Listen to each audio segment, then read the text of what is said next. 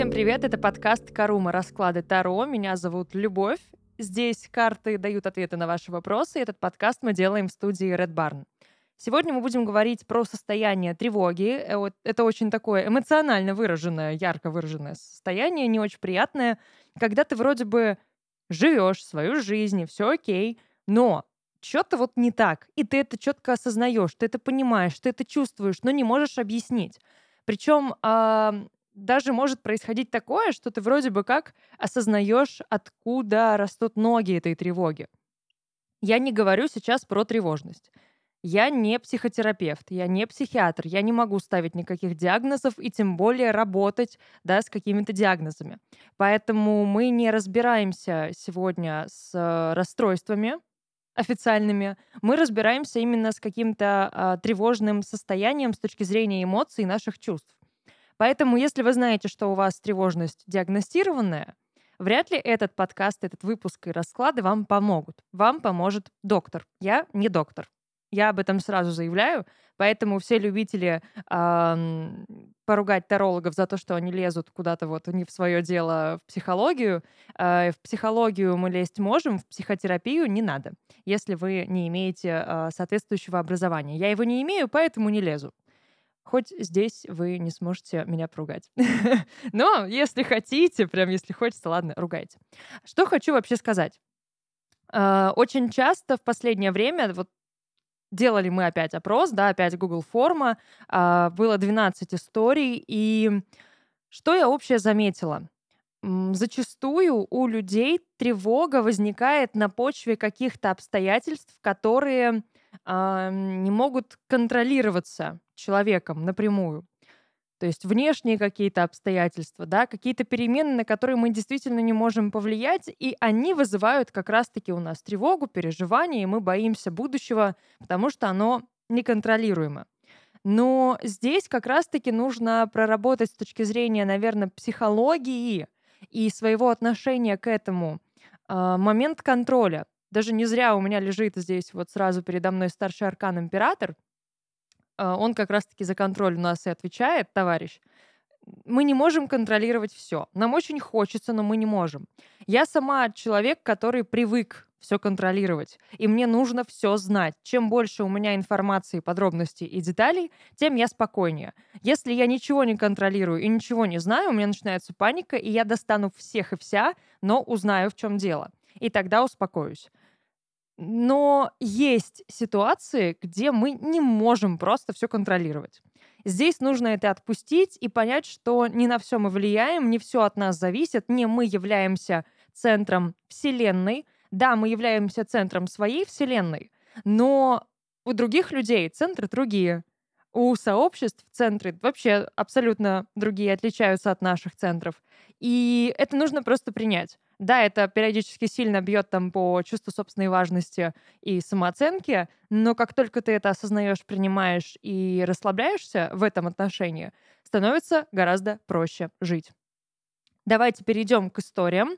Начнем мы с э, Насти, у которой достаточно объемная история, но хрестоматийная с точки зрения выяснения обстоятельств. В чем вообще суть?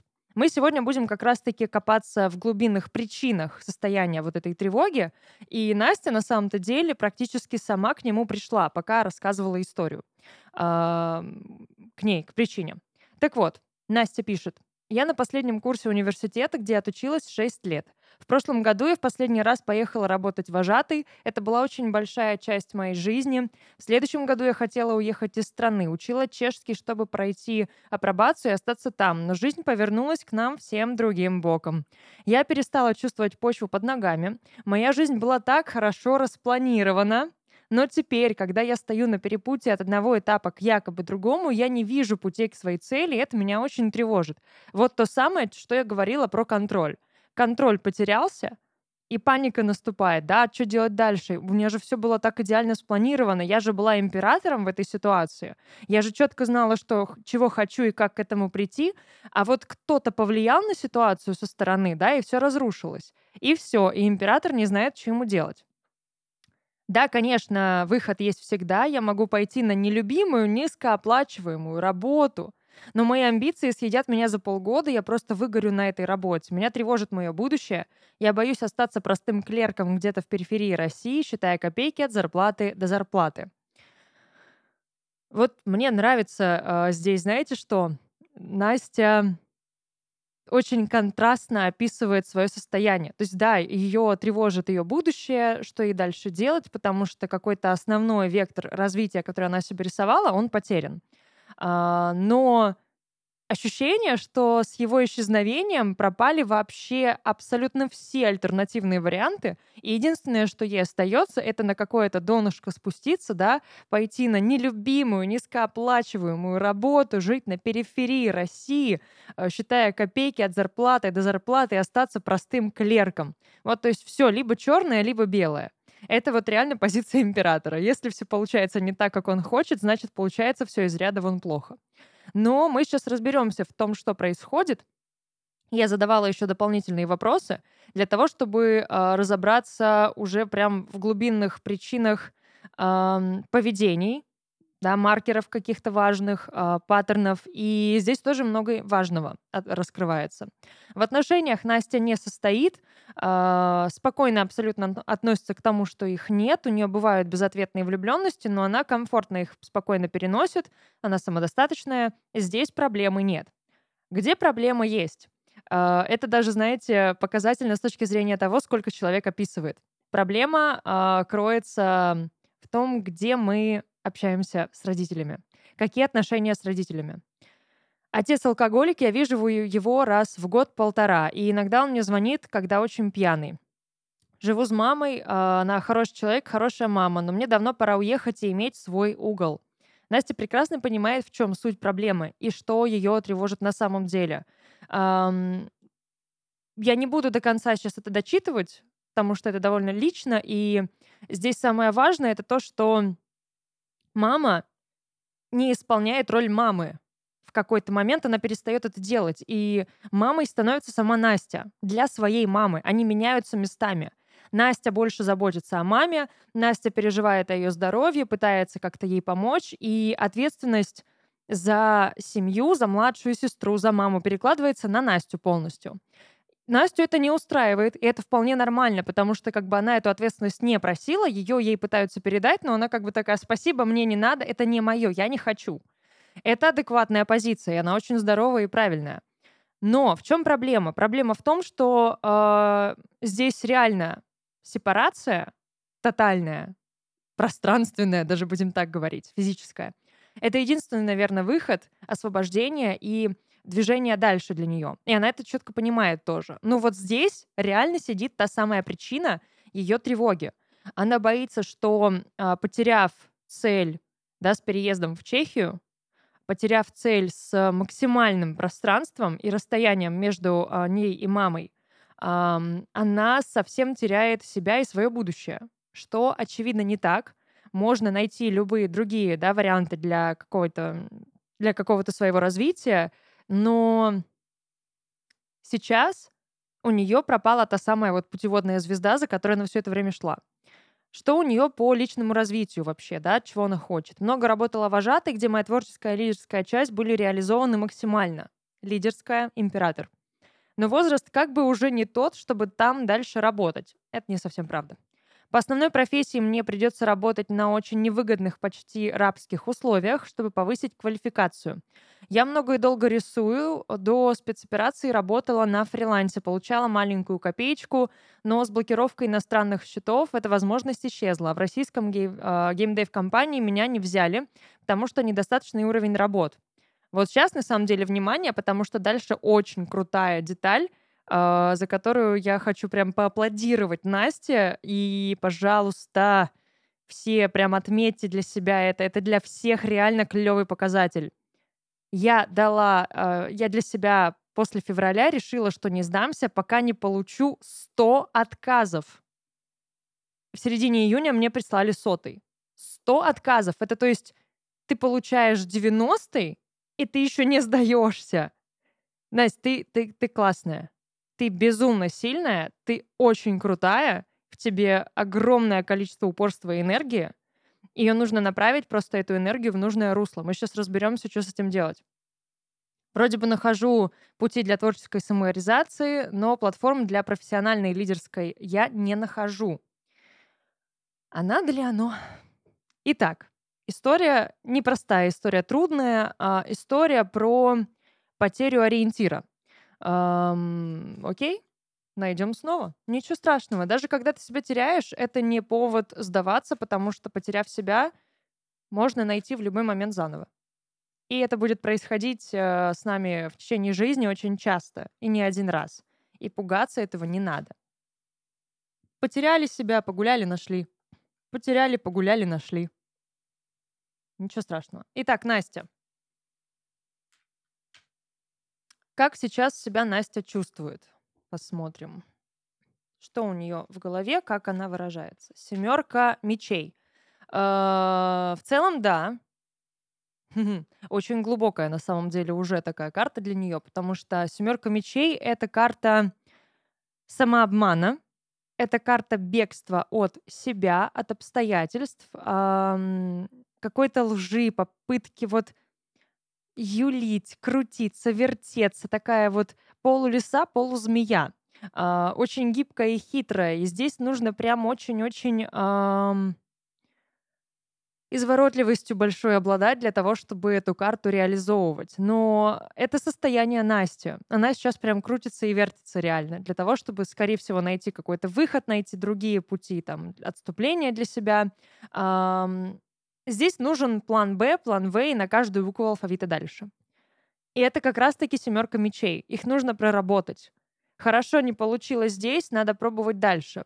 Нужно пробовать в другие двери, в соседние двери — а, может быть, да, есть вариант все еще даже целиться в ту же Чехию, но немножечко не напрямую. Ну, как вариант. Здесь нужно уже изучать это конкретно.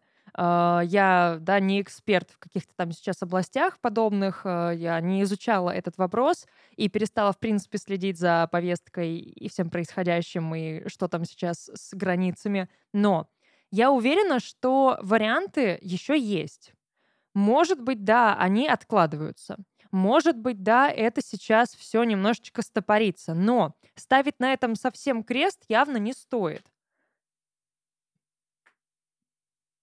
Явно не стоит. Старший аркан императрица, шестерка мечей и туз кубков. На самом деле сейчас Насте нужно подумать прямо о себе, а, здесь старший аркан императрица — это архетип матери. Но я уверена, что речь здесь не о маме.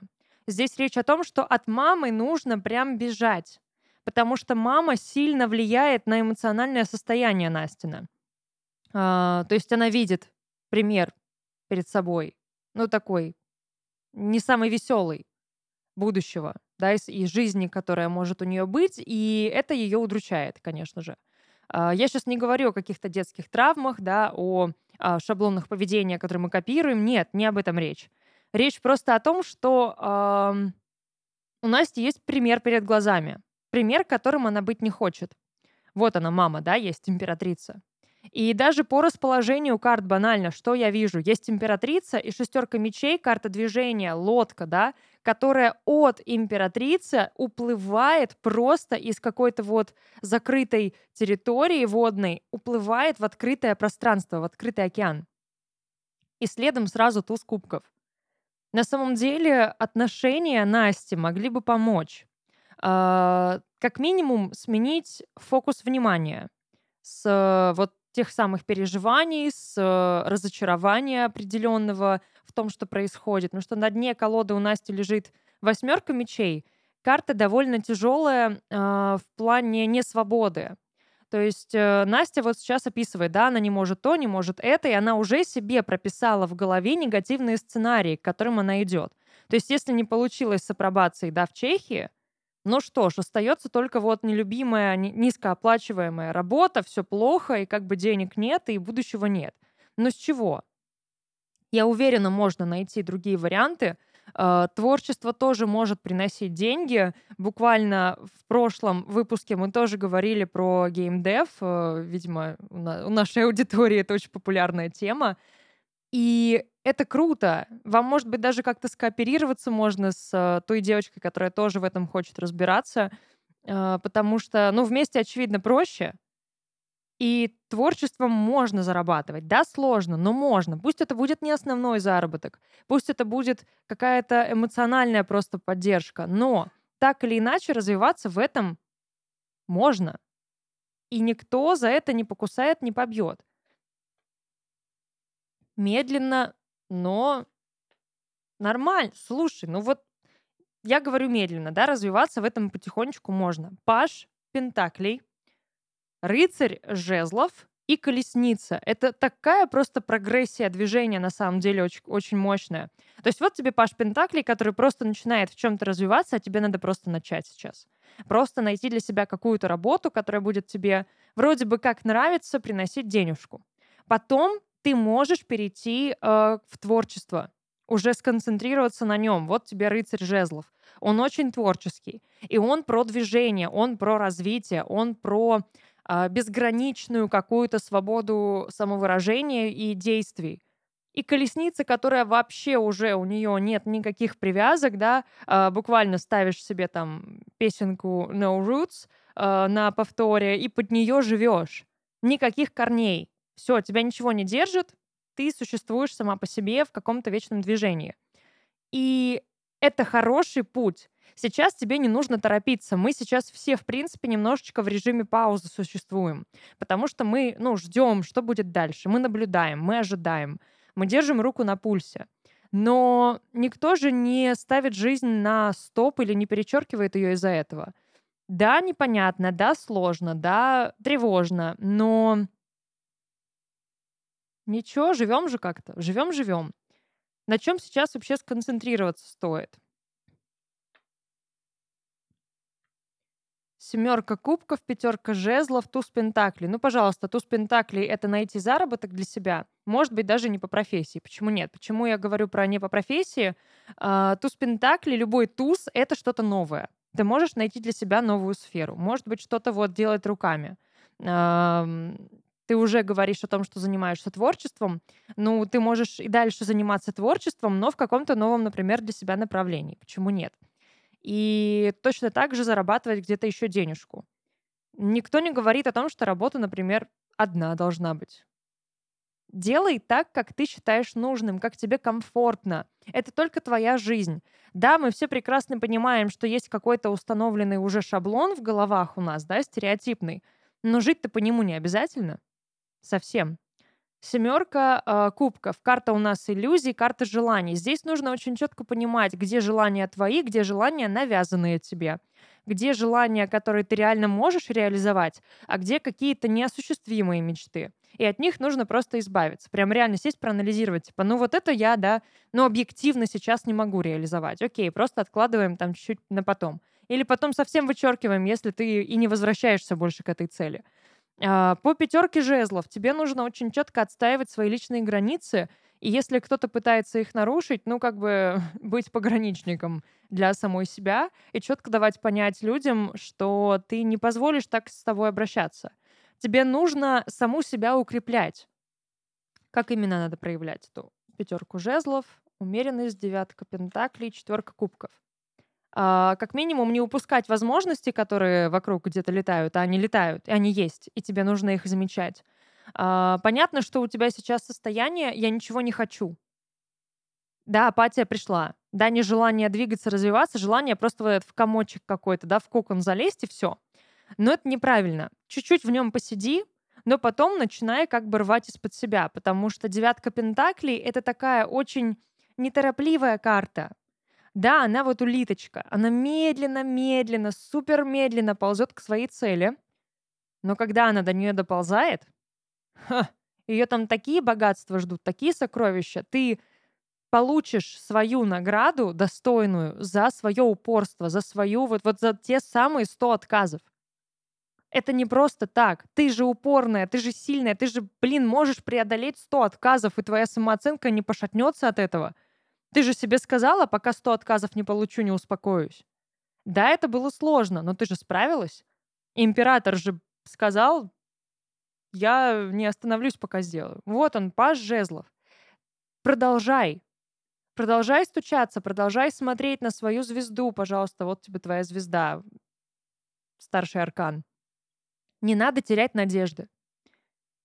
Да, пусть это сейчас, может быть, перейдет в какой-то пассивный процесс, вот, да, искать себя вот в этом же пространстве. Потому что, очевидно, вот эти 100 отказов, ты регулярно этим занималась, это прям была твоя такая миссия. А, миссия выполнена, окей. Но пусть она пассивно остается все еще твоей миссией. Ты уже, мне кажется, мастер спорта просто по общению с этими ребятами, по резюме, по собеседованиям. Поэтому ты точно знаешь, что нужно. Развивайся в это время, повышай свой скилл, повышай там какие-то свои знания, рисуй, что-то изучай новое, пробуй себя в новых направлениях, э, ищи параллельно, да, какую-то подработку, работу, э, двигайся в направлении сепарации от мамы. Тебе с этого главное нужно начать. Потому что ты пока находишься в той же сфере, ты себя сама топишь. Делать этого не надо.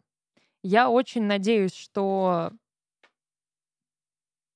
у тебя все получится, а судя по тому, что я вижу, оно получится.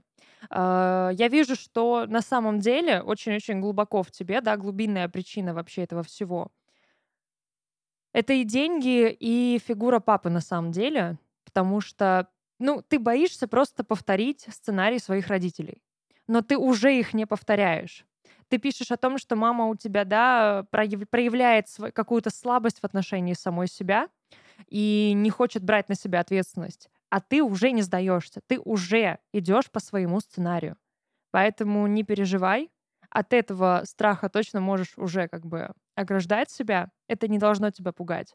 Ты точно с этим справишься и не вздумай себя винить. Это не твоя вина то, что делают э, люди со своей жизнью, это не наша проблема и не наша вина. Наша вина это то, что мы делаем со своей жизнью. Тебе нужно брать ответственность только за себя. Ты берешь ответственность за то, что с тобой будет происходить, не с кем-то другим. Это вот тебе нужно прямо уяснить, понять.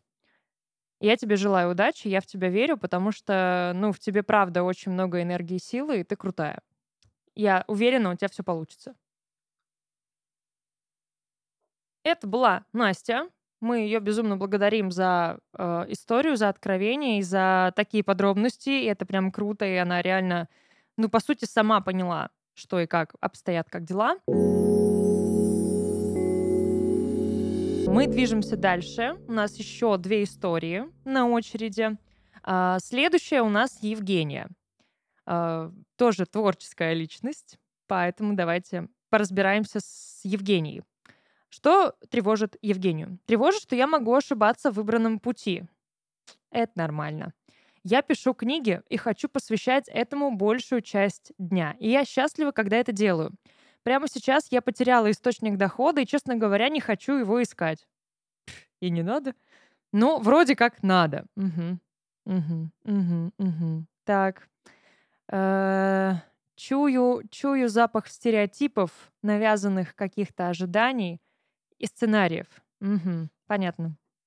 Сейчас тревога из-за внутреннего раскола между «хочу» и «надо». Угу. Внутренне есть ощущение, что именно творчество приведет к офигенному заработку, но это ведь же ждать надо. А вдруг ощущения обманывают? Евгения у нас замужем, муж знал, что женится на и он не хочет, чтобы Евгения сдавалась. Красавчик, лайк, просто вот респект. С родителями у Евгении все окей после терапии, умничка. А, но как раз-таки вот здесь и кроется, честно говоря, ответ на вопрос, в чем же а, причина той самой тревоги Евгении. Их отношения родителей похожи на внутренний конфликт Евгении. Мама зарабатывает больше, и мама трудяга, а папа поэт и весельчак. И вот оно и есть, да, то самое, внутренний раскол между «хочу» и «надо». Мама — это надо, а папа — это хочу. Понятно. И как бы на творчестве папа не зарабатывает. Отсюда ощущение безысходности. Вдруг меня ждет это же творчество ради творчества без заработка. Мы снова будем говорить о том, что мы не обязаны повторять э, шаблоны да, и сценарии наших родителей. Даже если это, э, например, какая-то родовая карма, мы не обязаны ее отрабатывать. Мы можем ее передать дальше. Это не все учитывают, не все это понимают почему-то многие, наоборот, да, видя родовую там карму наследственную, думают, ой, все, я не справлюсь, на мне будет крест, ну, хорошо, если ты не хочешь, не отрабатывай. Ну, передай дальше. Ну, просто ты берешь на себя ответственность за это решение, и все. Нет, не страшно. Все нормально. А, в любой сфере, где Евгения работала, она всегда успешна, всегда все быстро схватывает, улавливает суть дела, быстро начинает получать премии. Вроде все окей, но где-то внутри грызет чувство, что из-за работы она мало пишет. Есть страх, что именно в творчестве не добьется того, что можно, чего можно добиться на серьезной работе. У меня сейчас один вопрос к Евгении. У меня серьезная работа? Вот, вот честно, а, каждый раз, когда мы с моей мамой общаемся по поводу моего будущего, она тоже говорит, когда ты уже себе серьезную работу найдешь. И не важно, что у меня их три, и не важно, что я счастлива, и у меня все прекрасно, и я довольна тем, чем занимаюсь, вот эта серьезная работа, это то, что нам как раз-таки по наследству достается, да, от наших предков. Эх, ладно, давайте разберемся. А, Евгения хочет зарабатывать творчеством, она хочет писать книги, она кайфует от этого. Муж Евгении кайфует, когда Евгения пишет книги, он ее поддерживает и хочет, чтобы она писала книги и занималась тем, что ей нравится. В принципе, чем бы Евгения не занималась, у нее все получается, но действительно старший аркан Луна уже вывалился, у нее есть внутри раскол между «хочу» и «надо», между папой и мамой а значит, что терапия не до конца-то все-таки здесь сработала. А, либо терапию нужно уже пустить в другое русло. То есть отношения а, Евгении с родителями хорошие, все нормально, да, конфликтов нет. Но остался конфликт в Евгении из-за отношений э, родителей. Вот теперь вот этот момент на терапии надо проработать. Это вот следующий шажочек туда, к психологу или к терапевту, там, кто уже работает. Ну окей, а как себя Евгения сейчас чувствует? Начнем мы с простого. Как десятка пентаклей. Ух ты. Угу. Дом, стабильность, комфорт. Ну, это ориентир на материальное такое вот, на материальную безопасность, я бы сказала. Она выражается здесь и в деньгах, и просто в аспекте комфорта бытового какого-то, и с точки зрения отношений в доме. То есть вот такой максимальный комфорт жизненный, бытовой. При этом десятка пентаклей, она и про наследие тоже. А значит, момент вот этого наследства ментального, психологического, да, каких-то э, паттернов поведения, я вот угадала с ним. Э, угадала, все, гадалка, угадала. Ну, в смысле, я попала в точку. Проблема здесь в том, что м- вот это наследие, как я уже сказала, мы можем его и не принимать. Мы можем его не брать на себя, если не хотим. Ну, то есть, да, например, вам кто-то говорит, ну вот есть наследство, которое тебе кто-то там завещал, да, ну, предположим, предположим, что это какой-то супер-супер дальний родственник, которого вы даже не знали, просто чтобы не было эмоциональной привязки сейчас. И э, вы как бы думаете, а оно мне зачем? это вот какая-то там халупка, черти где, оно мне надо, оно мне не надо, и вы пишете отказ от наследства. Ну и все. Оно там дальше куда-то переходит. Либо государство. Точно так же и здесь. Прям можете реально, если это поможет, сесть и написать отказ от вот этого наследства, от вот этих шаблонов, от вот этих сценариев общепринятых с серьезной работой. Кто сказал, что нужна какая-то серьезная работа? Какая работа является серьезной, а какая является несерьезной? На мой взгляд, писать книги — это очень серьезно. Потому что для этого нужны и определенные знания, и определенная усидчивость, и опыт, и э, фантазия и хорошее знание языка, и чувство ритма, и чувство стиля, и нужно разбираться в очень-очень многом. Писатели — это люди, которые гуглят все подряд. Я это знаю по себе. Это именно те люди, которые достанут кого угодно в 3 часа ночи с вопросом, например, сколько может э, труп там пролежать зимой под э, землей, чуть-чуть, если она еще снегом покрыта, вот сколько нужно времени, чтобы все было с ним окей, или когда он там начнет разлагаться, и он же достанет, он же узнает. Или узнать подробности строения там крыла бабочки, я не знаю, как работает мотор, причем непонятно какой. Бензопилы, машины, еще чего угодно. И они же это все узнают. И они будут в этом разбираться. Ты реально начинаешь просто гуглить все, что тебе может понадобиться для твоей книги, И ты в этом уже потом шаришь. Это очень эрудированные люди, и это очень серьезно. Ну, как бы, сорян. Какая работа несерьезная, а какая серьезная? Да, понятно, что может речь идти о каком-то уровне ответственности, но не всем нужен этот уровень ответственности. Не всем вообще нужна ответственность. Итак, Евгения у нас десятка пентаклей, она заботится очень о своем и наследии, и о том, чтобы все было окей и хорошо. Что мешает, прям реально мешает на данный момент? Иерофант. Ну, мы топчемся на месте. В принципе, я уже просто все проговорила. А, иерофант — это у нас и вот этот мотив наставничества, предков, а, передачи знаний, традиций. Но иерофант — это еще и муж, как вариант. Но вроде с мужем все хорошо, поэтому мы его не трогаем, да, как какую-то помеху. Иерофант — это еще и э, государство как таковое, то есть какой-то строй, какая-то система, с которой мы не можем спорить. Что мы можем с, с ним сделать? Эм, свалить от него подальше. А здесь расстояние нужно, и правда.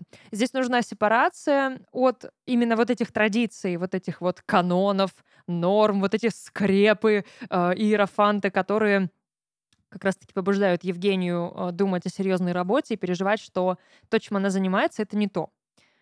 Доверяем ли мы мужу? Да, однозначно. Шестерка жезлов, туз кубков, тройка жезлов.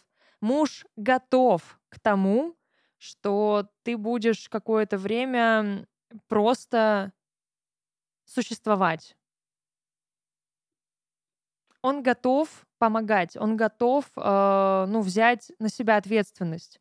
Да, будет ему в каком-то смысле сложнее, но он это четко все осознает, и он готов к тому, что э, для того, чтобы ты была счастлива, для того, чтобы дать тебе возможность прийти к тому, чего ты хочешь, прийти к заработку с помощью книг, он найдет и дополнительную работу какую-то, еще какой-то заработок дополнительный.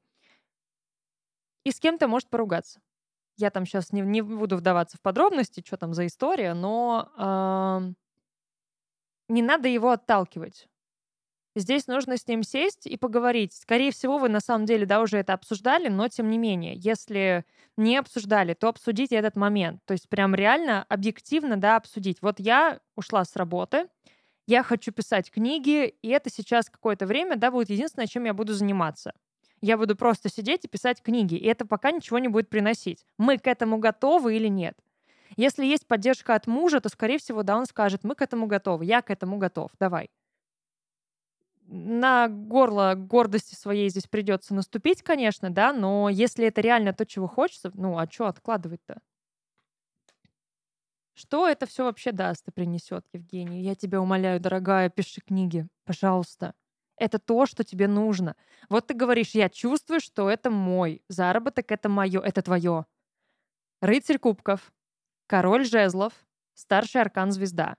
Рыцарь кубков очень романтичный, очень творческий, очень э, такой вот вдохновленный. Он, в принципе, про авантюры, про какие-то э, про художника в большом понимании, в широком понимании этого слова. То есть он творит. Король жезлов. Он вообще красавчик. Он что хочет, то и делает, и у него это хорошо получается. Это энергия, это сила, он добьется этого. То есть он не просто, да, вот напишет книгу. Рыцарь Кубков написал книжку и такой, вот это я хорош, вот это я написал, огонь. Ну и как бы все. И никто не знает, что он написал. А король жезлов просто вот под, поднимется на Эверест и, и будет орать «Я написал! Я огонь! Я крут! Все смотрите, как я крут!»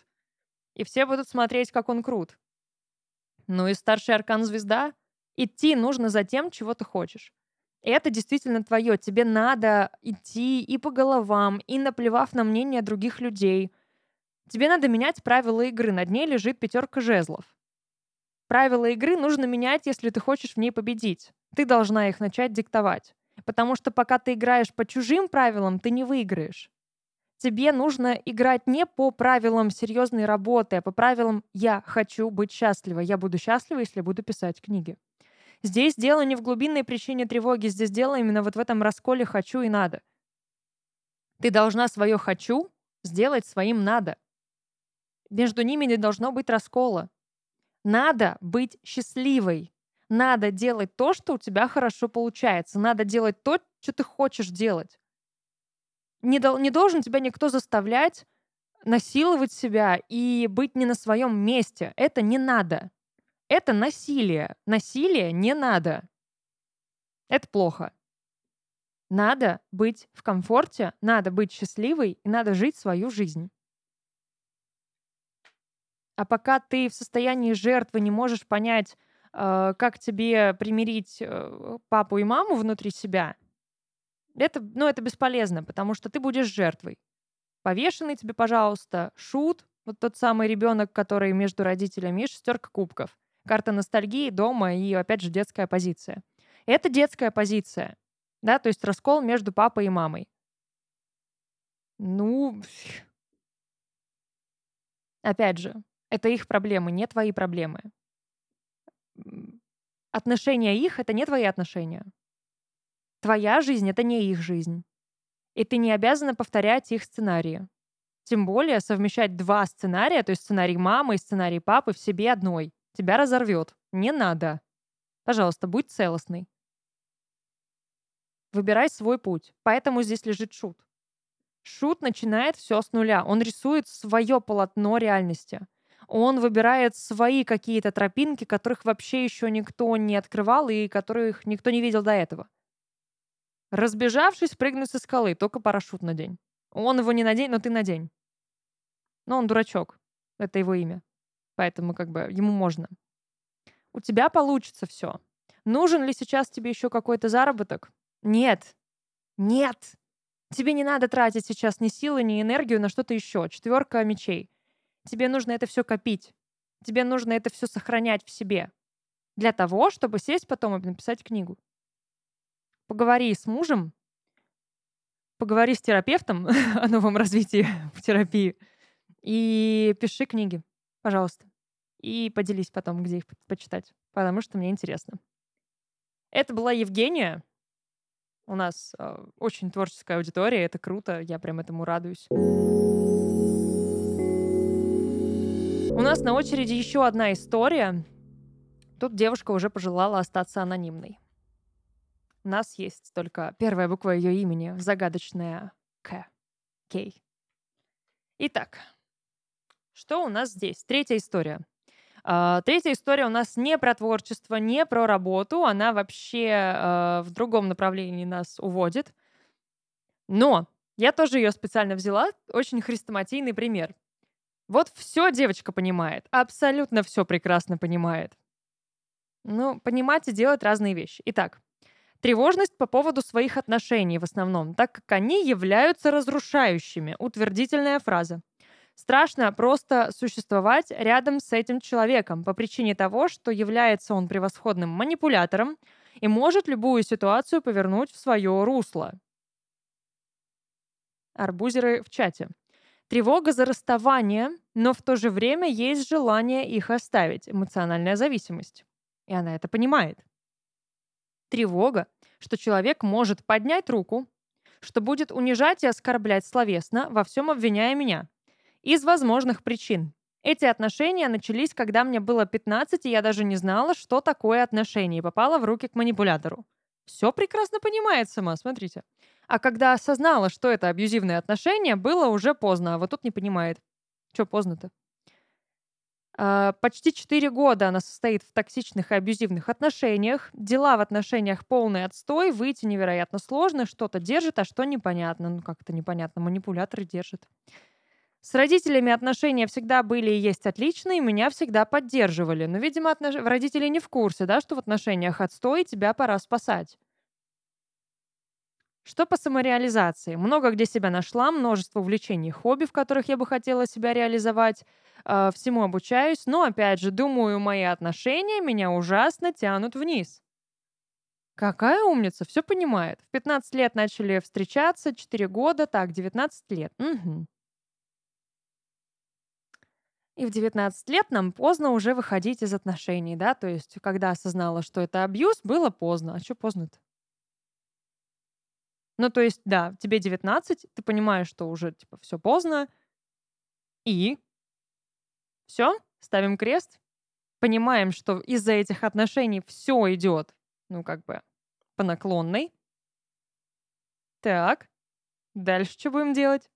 Сидеть и бояться. Нет, не будем. А, бояться здесь точно не стоит, потому что м, я примерно даже, наверное, понимаю, почему именно ты боишься выйти из этих отношений.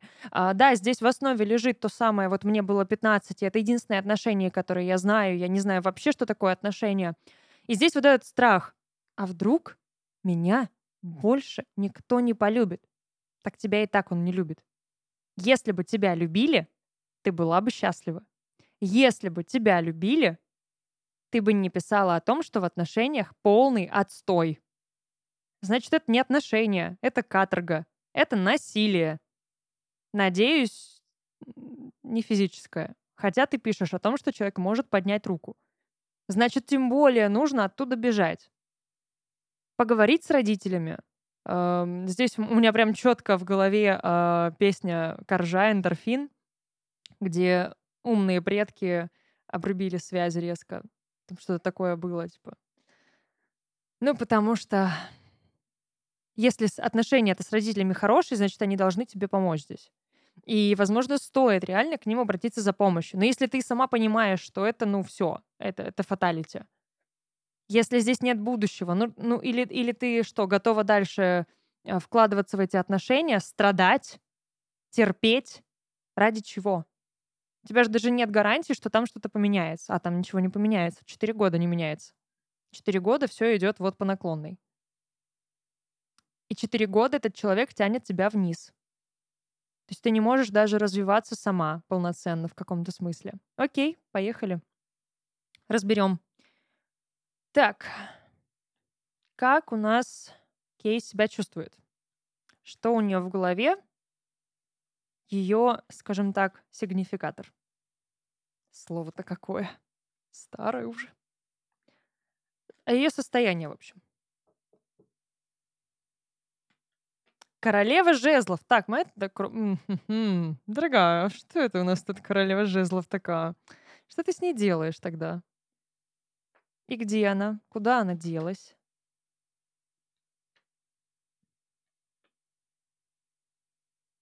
Нет, если вы за один день успели расстаться, это, конечно, очень здорово. Но вряд ли. На самом деле ты очень непредсказуемая. И в тебе очень много энергии, в тебе очень много свободы. Что он делает с этой свободой, понятно. Вот он вам и контраст. Смотрите, вот есть у нас Кей, королева жезлов, вся такая страстная, огненная, очень яркая, харизматичная барышня, а, которая чувствует себя и воплощает в себе восьмерку жезлов, непредсказуемую, неконтролируемую энергию. А, старший аркан маг — это творчество, это тоже, опять же, энергия, это вот такая сила. А, Все, что я хочу, я могу. Вот она и пишет, да, типа, я много где себя нашла, я много где развиваюсь. Старший аркан мир, внутренняя свобода, постоянные поиски, постоянное развитие. Очень-очень богатый внутренний мир, реально, без шуток. И здесь мы видим, что вот это развитие, вот это вот э, богатство внутреннее, роскошное богатство, оно не останавливается, то есть оно прогрессирует, и оно реально развивается. Но применения этому нет. Что вот с этим роскошным многообразием делает ее молодой человек? Куда мы моментально падаем? Старший аркан повешенный, позиция жертвы, позиция э, отсутствия свободы и жертвенности, непонятно ради чего. Рыцарь Пентаклей, застой. Здесь он реально в плохом смысле. То есть здесь нет какого-то развития, у, э, перс- нет перспектив. Они где-то там есть, вдалеке, вдалеке, но их даже еле видно и ты понимаешь, что до них еще как бы чапать и чапать. И четверка кубков как состояние потери смысла, отсутствие ценности. Дорогая моя, тебя не ценят. Твою роскошную э, натуру никто не ценит в этих отношениях. Обесценивание идет по всем фронтам. Вот все то, что в тебе есть, а этого очень много, это очень круто. Тебе это все надо раскрывать, развивать, и, и в тебе это, это вот столько, что ты можешь все. А тебе этого не говорят. Тебе не говорят о том, какая ты крутая. Тебе не говорят о том, какая ты способная, какая ты талантливая, какая ты удивительная, как ты круто что-то делаешь. Никто не восхищается твоими там работами, твоими способностями. Тобой никто не восхищается в отношениях, а должны. Это он как раз-таки должен тебя этой королевой жезлов делать. Ты не должна сама себя подпитывать изнутри. Ты должна себя прям, ну, чувствовать ею рядом с этим человеком. А кем ты себя чувствуешь рядом с ним? А, двойка пентаклей. Я не знаю, чего я хочу. А может быть, я и королева, может и не королева, принцесса или нищенка. Прекрасно. Карта неопределенности, карта неспособности принимать решения, и, и все. Поэтому мы будем вечно стоять на берегу и смотреть, как корабли уплывают, приплывают и уплывают. Но ни на один корабль мы не сядем. Потому что нерешительность. Потому что страх. Что с этим делать? Отрезать. Тут нужно прямо скопить. Ну, не, не буквально, но эм, действительно нужно произвести определенные манипуляции с обрезанием этой связи, скажем так. Такая вот метафора. А, резко. Вот да, больно, да, страшно, да, у тебя есть нерешительность, но у тебя есть стержень, у тебя есть характер — ты королева жезлов, у нее в руках палка. Она может этой палкой много чего сделать. Да, она стоит и красиво на нее опирается. Да, она выглядит сексуально, и кто-то подумает, что это шест. Но это тяжелый шест. Если им прилетит, то прилетит больно. Поэтому не надо злить королеву жезлов, она еще и сжечь может. Она повелительница огня. Не злите малышку. И вот тебе нужно в себе этот огонь, этот стержень, этот жезл найти. Он в тебе есть. У тебя есть свой жезл. Этот тебе уже не нужен, он тебе даже уже ну, не приносит никакого удовольствия, ничего. Туз мечей говорит буквально о том, что тебе надо отрезать эту связь. Взять ножницы и вот так чик-чик, и все. Как э, делали Мойры в мультике «Геркулес», берут ножницы, отрезают, и все, и ты больше с этим ничего не сделаешь. Скажешь, дорогой, Корабль уплывает, а я опаздываю. И это даже не Титаник. Титаник — это ты. И я все еще почему-то тону вместе с тобой. И поверь мне, на двери той самой от шкафа лежать будешь не ты. После туза мечей что у нас идет? Тройка пентаклей, королева пентаклей. Сначала, да, тебе будет тяжеловато, потому что здесь нужна командная работа.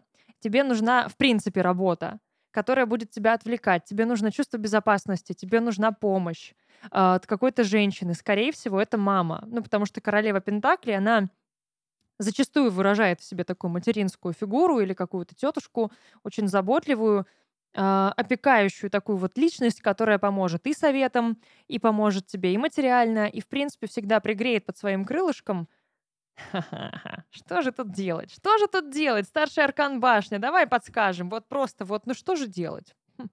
Даже не знаю. Динамит купить, заложить под башню. И вот так вот прям рвануть. И не жалеть ни о чем. Вообще ни о чем не жалеть. А, я понимаю, что тебе страшно, потому что у тебя на дне колоды еще и лежит семерка жезлов. Это карта, которая говорит о нападках со стороны. Возможно, кстати говоря, родители здесь тоже играют определенную роль. Они вряд ли обо всем знают. И, наверное, ты им рассказываешь о том, что все хорошо, и если ты резко сейчас скажем, скажешь им, что хочешь выйти из этих отношений, да, они не поймут тебя. Поэтому здесь э, стоит ли родителей вообще втягивать?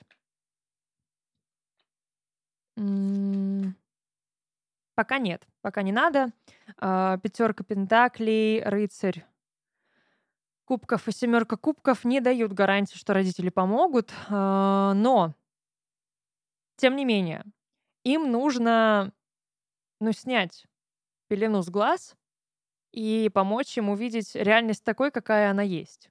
Потому что ты постоянно им какую-то пыль в глаза бросаешь, и вот эта иллюзия, она тебе, ну, она не играет тебе на руку. Тебе нужно как раз-таки эту иллюзию разбить. Как только ты разобьешь иллюзию в их глазах, станет, скорее всего, гораздо легче. Да, король кубков. Здесь уже понимание ценности своих собственных эмоций, самой себя, а, своей свободы, своей значимости и того, что ты чувствуешь. Потому что на данный момент, да, вот этот манипулятор стоит, ну, в центре, он центр вселенной, и твоей, и его, и всех прочих.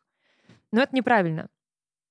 Пожалуйста, после, после короля кубков, когда ты сама становишься своим центром, а, восьмерка пентаклей, да, нужно заняться каким-то вот чувством безопасности и стабильности, проработать этот момент.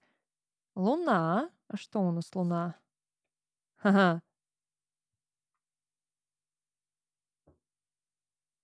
Моя дорогая, у меня один вопрос такой, нескромный, очень. И я как-то вижу тут подтверждение одной мысли. А насколько твой благоверный верный? Ну, потому что если он манипулятор, арбузер и все такое, а тебе объективно фигово в отношениях, и отношения у вас так себе, он-то, может быть, тоже чувствует себя в них так себе. В общем, я бы подумала об этом на досуге. Потому что есть тут парочка карт, которые намекают на неверность. Может быть, это тебе поможет. Ну, как бы... Хм. Ты тоже можешь вполне манипулировать. Кстати говоря, да, ты тоже можешь манипулировать. Возможно, ты это делаешь. Ну, потому что рядом с манипулятором по-другому нельзя. Ты все равно заражаешься этим и начинаешь как-то себя так же вести. Как себя вообще с ним сейчас вести? Чё, дорогой, женись на мне? Нет? Ну, он тогда дверь сзади. Без шуток. Ну, реально. А почему бы не обсудить вам свадьбу? Вы уже 4 года вместе. Дальше что? Дорогой, а, а вот, ну, а что дальше? А какое у нас будущее будет? А, ну вот, у нас будет дом. А какой у нас будет дом? А сколько у нас будет детей? А я вот хочу уже через год ребенка. Напугай его. Напугай его серьезностью. Ну, типа, а чё нет? А чё, ему только можно манипулировать и за ниточки дергать? Покажи ему, кто здесь королева жезлов. Ну, как только он испугается, можно уже и как бы и дьявола включить и сказать, не хочешь? А я хочу. Да ну давай. Он сам сбежит в итоге. Да. Здесь реально нужно немножечко схитрить. А, здесь нужно быть более гибкой. Ты потеряла свой огонь, но он его реально погасил, и здесь причина вот всей этой тревожности в том, что ты не чувствуешь свободы. А тебе она нужна. Тебе нужно прям выходить из этого состояния, потому что ты застряла в этом болоте, а тебе нужно э, прям развеяться, тебе не хватает чего-то нового. А как только даже новое что-то появляется, оно все рушится, и оно все моментально покрывается плесенью, и налетом вот этой вот душной энергетики этого арбузера. Нужно встряску себе устроить. Я уверена, что все получится, и энергия это найдет себе правильное э, выражение, и королева жезлов вернется и вернет себе корону. Пожалуйста, вот, на, бери. Э, с себя снимаю, тебе передаю. У тебя впереди много всего. У тебя огромный потенциал, его надо развивать, и, пожалуйста, не дай своему огню, который и так уже еле теплится, погаснуть. Спасибо тебе за историю большое. Ты молодец, нашла в себе силы и смелость э, поделиться этим. И это уже серьезный шаг к тому, чтобы освободиться. Все будет круто, я уверена. А, на этом, в принципе, все. Я надеюсь, было интересно, полезно, и кто-то, может быть, что-то для себя новое подчеркнул, или да, какие-то мысли тоже появились. А, если вам хочется поболтать с нами, пообщаться или поделиться тоже своей историей для следующих выпусков, пожалуйста, подписывайтесь на наш телеграм-канал Карума Закадровая. А, там как раз-таки происходит все наше прямое общение. Подписывайтесь на подкаст на всех визуальных и аудио э, цифровых платформах. Подписывайтесь на нас в соцсетях. Это была Карума «Расклады Таро». Мы говорили про состояние тревоги, говорили об этом в студии подкастов Red Barn. Увидимся.